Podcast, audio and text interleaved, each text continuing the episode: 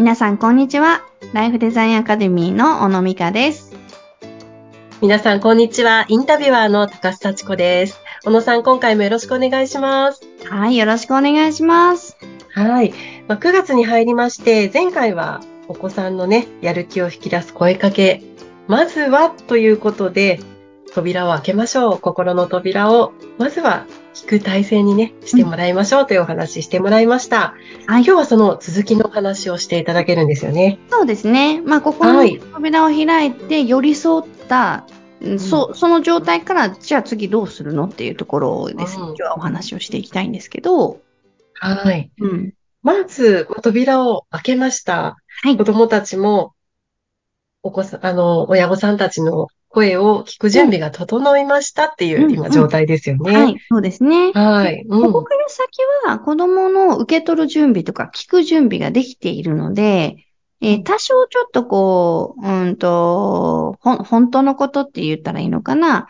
あの、それをなしに心の扉が開いてない時に言うと、ちょっとこう、怖がらせてしまうとか、こう、脅しとして取られてしまうような言葉も、あの、うんこのタイミングだったら、こう、届くんですよね、子供たちに。うん。はい。で、まあ、あなたがね、学校に行きたくないっていう、今ね、そう思っているっていうのは分かったよ、受け取ったよ。うん。うんうんうんママにもそういうことがあったから分かるよ。うん。じゃあ、あの、うん考えてみてほしいんだけど、今日ね、うん。学校に行かない、行かなかった。うんたら、なんか、まるまるちゃん、気持ち的になんかどんなモヤモヤが残るとか、行かなかったこう、あの、どうなっちゃうかなみたいな。この先どうなっちゃうかなみたいなのを話してみると、うん。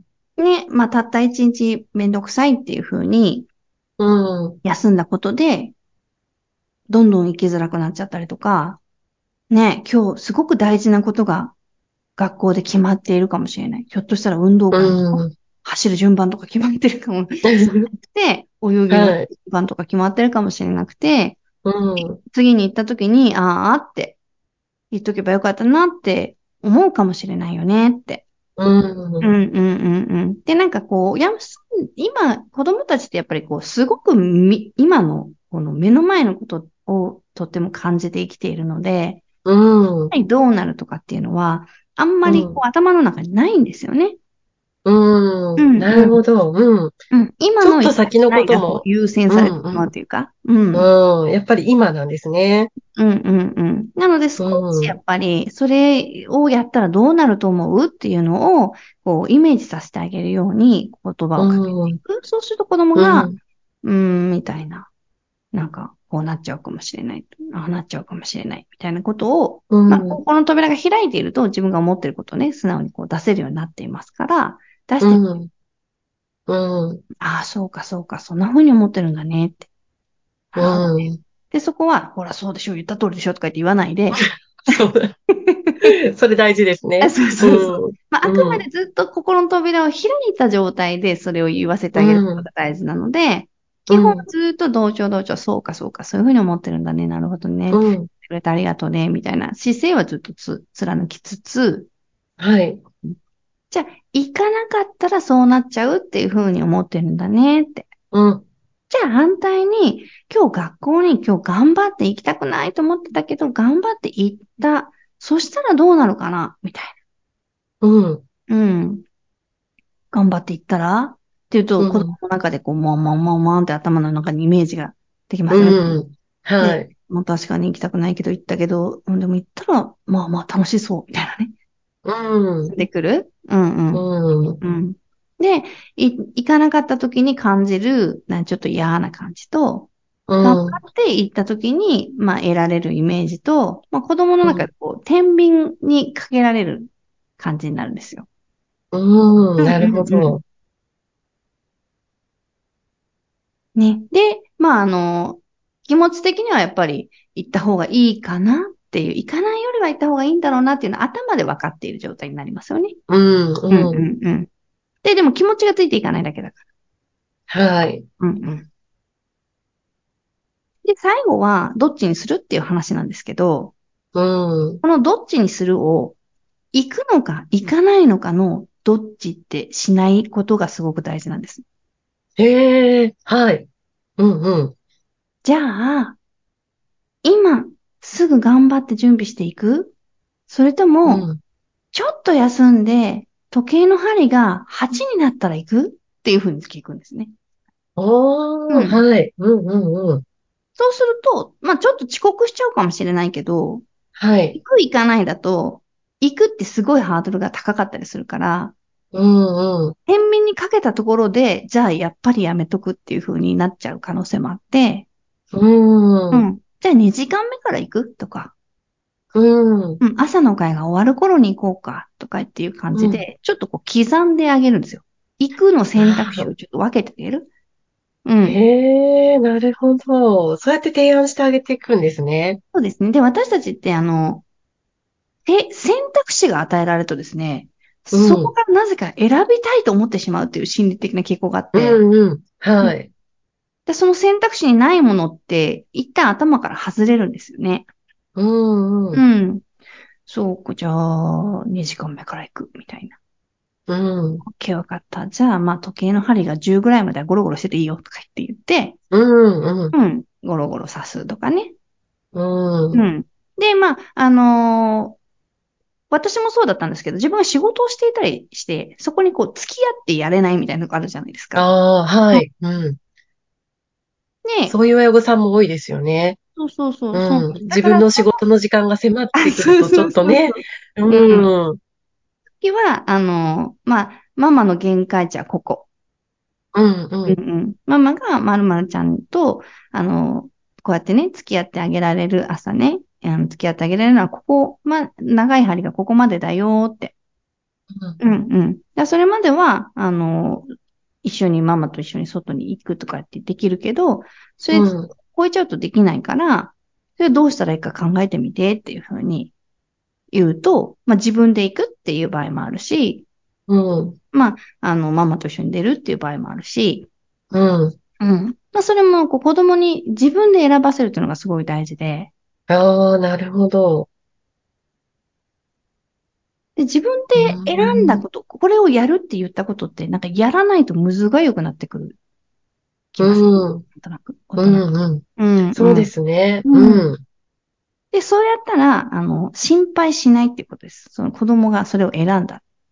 うんうん。うん、わかった。じゃあ、先に自分が出ることになっても、長い針がここの時になったら、ちゃんと支度して外に出てね、気をつけていくんだよ、みたいな、うん。うんうん、感じで、もう、し信頼して任せる。まあ、あの、家の鍵とかのね、問題があったりすると、ちょっとそれは難しいみたいなご家庭もあるかもしれないんですけど、はい。まあ、ある程度任せられる年齢のお子さんであれば、あの、そういう感じで。まあ、自立のそれもね、ステップだと思って、やらせてみるっていうのも一つなのかなって思ったりもしますし、今、あの、うん。学校ってほら、防犯ブザーと、こう、簡単な通話ができる機会を、子供一人ずつにこう、くれたりする学校もあるじゃないですか。うん。なので、まあ、あの、家を出たら、一回連絡してね、とか言って、お母さんに連絡してね、とか言って言っとくと、まあ、連絡も取りながら、あの、サポートできるかなっていうところもあると思うので、はい。うん。うん。なるほど。ここまでこうやって親御さんとお話ししていると、子供の方からしても、だいぶ自分の心の中の整理ってできてそうですよねそ。うなんです。なんか、行きたくないっていうのがすごく大きな塊のお化けみたいな感じになっているんですよね。子供たち。うんうん。うん。うん。だから学校に行くっていうのが、もうすごく大きな、こう、負債 なんていう負荷みたいな感じになって、それをこう、こう、細かく細かく分けて、えーイメージさせてあげて、ほら、怖くないよね、とか、ほら、こっちは見えないよね、みたいな感じで、あの、やってあげることで、まあ、生きやすくなっていく、そこを選びやすくなってくるっていうのはすごくあると思いますし、大人も全く同じですよね、それうは。ん。ねえ、きっと頭ではね、行かなきゃいけないっていう、きっと気持ちが大きいんでしょうけど、うんうんうんそこからの気持ちのね、なんかこう切り替えっていうか、うん確かに少しずつそうやって聞いていくと、お子さんの方もだんだんこう、ステップができていって、うんうんうん。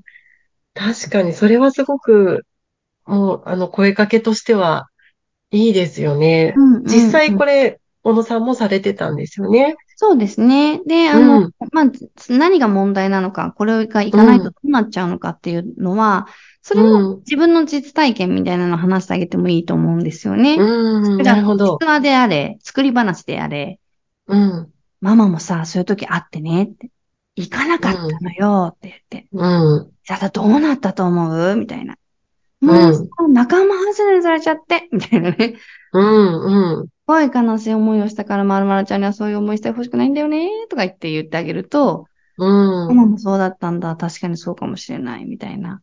うん。うん。で、なんかその、う行きたくないの理由も、ね、なんかお友達にいじめられたりとかしてるの？とか、なんで、うん本当に行きたくない理由がすごく深刻な場合もあるし、うん。うんうん。ただなんとなくめんどくさくて行きたくないもあるから、うん。見分け方もすごく大事かなとは思うんですけど、うん。うん。例えばさ、なあの、それが水曜日とかだった場合は、じゃあさ、あと2日はちょっと頑張ってみようよとか、うん。土日に、あの、お休みの日にいっぱい話聞くからねとか言って言って、なんかその、ここの区切りまでを頑張らせてみるみたいな形で、うん。うん、あの、マラソンも一緒ですよね。ある程度、うんポイントを 示してあげて。そうですね。うん。うん。もうちょっとそうやって細かくお話ししていくことで、こう大きな目標っていうよりは、うんあの、目の前のこと、今のことで精一杯の子供たちもちょっと先のことだと頑張れそうですようね。んうんうん、そうじゃん。うんあと2回頑張ったら休みじゃん、みたいな風にうん。イメージができる？うん。まあ、うちも今、あの、一番末っ子保育園児ですけど、毎日そのはい使ってますけどね。うん。あと2日行ったら休みじゃんっていうのは私もよく言ってます。うん。まあ自分でね、そうやってこう選択肢を広げてあげて、うん。え選んでもらうっていうのがね、ううん。確かに。かはい。もしれないですね。どうしても本当に何かこう理由があって行きたくないっていう場合は、まあ、やっぱり無理に行かせないっていうのも、まあ一つの選択ですよね。うん、うんそうですね。うん。うん、だそういう意味ではやっぱ子供をよく見ているかどうかっていうのも、そのね、さじ加減に大きく影響してくるかなと思うので、うん、例えばその兄弟がいるんであれば、兄弟においじめ始めるとかね。うん、なんかこう、うーんと、部屋が散らかり始めるとか、うん、メンタルに影響が出てきてるときって、まあ子供たちもそうやってわかりやすくサインを出していたりするので、うん、うん。なんかイラついてんな、みたいなね。うん、っていうのが感じられるときは、うん、少しこう、慎重に話を聞いてあげたりすると、まあ、よりね、心の扉の開き方が大きくなっていくかなという気はしますね。そうですね。うん。わかりました。いや、子供のことをね、ちょっといつもより注意してね、この新学期始まったばかりですので、見てみたいなと私も思います。はい。さあ、小野さんのお話、もっと聞きたい方、ポッドキャストの説明欄にメルマガのご案内が掲載されていますので、ぜひご登録よろしくお願いします。それでは今回のお話、ここまでとなります。小野さんありがとうございました。ありがとうございました。